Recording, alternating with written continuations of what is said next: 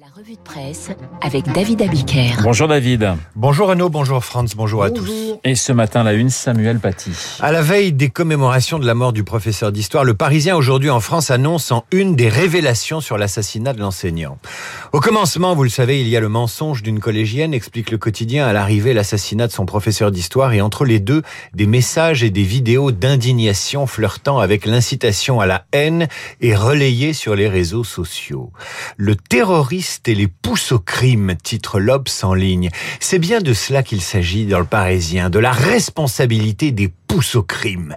Le pire est peut-être la bêtise crasse de la collégienne qui n'a pas assisté au cours, mais en a inventé les circonstances et le déroulement pour mieux couvrir son exclusion de deux jours sans rapport avec cette fameuse leçon controversée sur la laïcité et les caricatures. C'est elle qui s'est victimisée et a convaincu son père dont les vidéos partagées ont amplement nourri l'engrenage.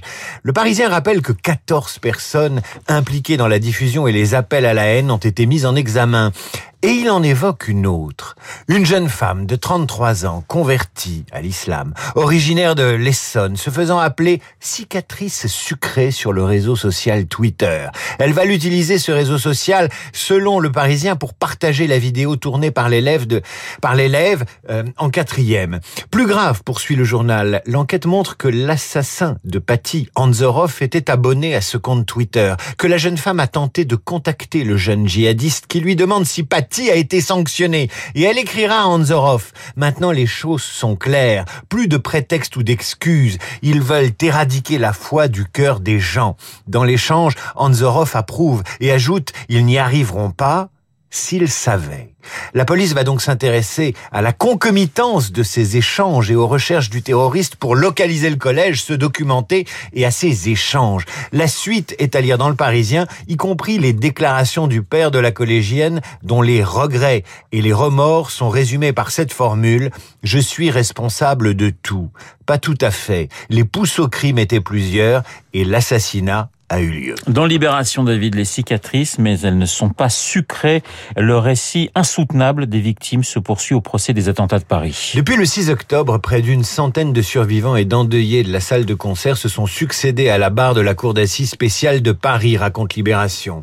Avec leurs mots et leurs cicatrices, encore des cicatrices, mais celles-là, elles ne sont pas sucrées. Ils brodent collectivement le récit de la tuerie de 2015.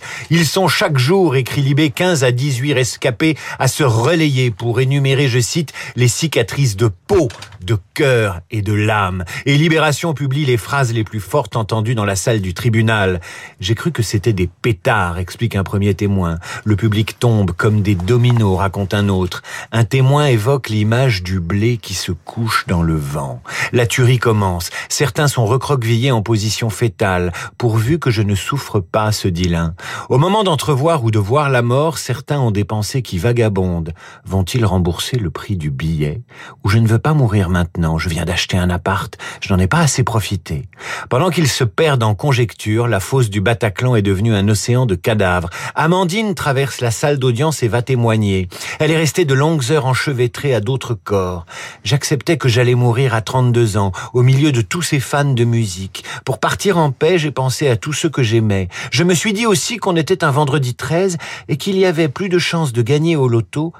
que de mourir dans un attentat. Toujours ces pensées curieuses et ces références étonnantes qui s'invitent en pleine terreur. Edith raconte, elle, les propos des tueurs. Ils enchaînent des revendications décousues, sans grande conviction. Je les ai trouvés nuls. La seule chose qui les excitait, c'était de nous tirer dessus. Quatre pages de récits glaçants dans Libération. Un autre récit, euh, cette fois David, de politique fiction, mais pas si fictionnel, qui sort aujourd'hui en librairie. Zemmour, président de la fiction à la réalité. Il est signé du rédacteur en chef de Valeurs Actuelles, Geoffroy Lejeune, et le journal L'Opinion en fait aujourd'hui la recension. Je ne vous en parlerai pas si la première édition de ce livre n'était sortie en septembre 2015. Vous imaginez, il y a six ans, alors que Zemmour n'était qu'un simple éditorialiste, le rédacteur en chef du magazine de droite décomplexé l'imaginait déjà en candidat vainqueur de l'élection présidentielle, et ce avant même que Zemmour lui-même n'en ait eu l'idée. Curieuse intuition qui fait aujourd'hui dire à Zemmour, qui s'adresse à Lejeune, c'est toi le vrai coupable, c'est toi le premier qui m'a mis cette idée folle dans la tête. La fiction rattrapée par la cancel culture, c'est dans le Figaro. François Aubel du Figaro a vu le dernier James Bond. L'espion n'est pas rattrapé par les méchants, mais par le politiquement correct. Bond ne coule pas, ne roule pas encore à l'électrique, il boit toujours de l'alcool, mais finit la chosification des femmes dans le générique. Il ne drague plus, il ne couche plus avec la plus belle actrice du film. Bond est fidèle. C'est un peu euh, comme si Niki Loda roulait à l'éthanol. Pour un peu, Bond souscrirait une assurance vie et compterait ses points de retraite, écrit François Aubel dans le Figaro. La cancel culture dans les arts, c'est aussi les Rolling Stones qui ne joueront plus Brown Sugar sur scène. La chanson parle d'esclavage, de sexe et de drogue, c'est mal et choc paraît-il. Keith Richard est désolé et confie ceci au Los Angeles Times. Je ne sais pas. J'essaie de comprendre avec les filles où est le problème. N'ont-elles pas compris que c'est une chanson qui parle des horreurs de l'esclavage? Elles essayent de l'enterrer. Je ne veux pas entrer en conflit avec toute cette merde en ce moment. James Bond, Rolling Stone, même combat. Oui, enterrer tout ça. Enterrer les slips aussi. Page 3 de l'édition francilienne du Parisien, le journal raconte une expérimentation agricole qui vise à vérifier l'état de la vie microbienne des sols. Expérimentation menée par 17 exploitants agricoles. Donc, il y a trois mois, ces agriculteurs ont enterré des slips dans la terre. Trois mois plus tard, ils les ont retrouvés dans un état de décomposition avancée. Pour la réussite de l'expérience, le site, le slip doit être en, en coton, explique le Parisien. La décomposition rapide du slip est le signe de la fertilité des sols. Voilà une jolie métaphore de la cancel culture. On enterre les œuvres qui dérangent. Heureusement, les slips sont biodégradables, pas la musique des Stones.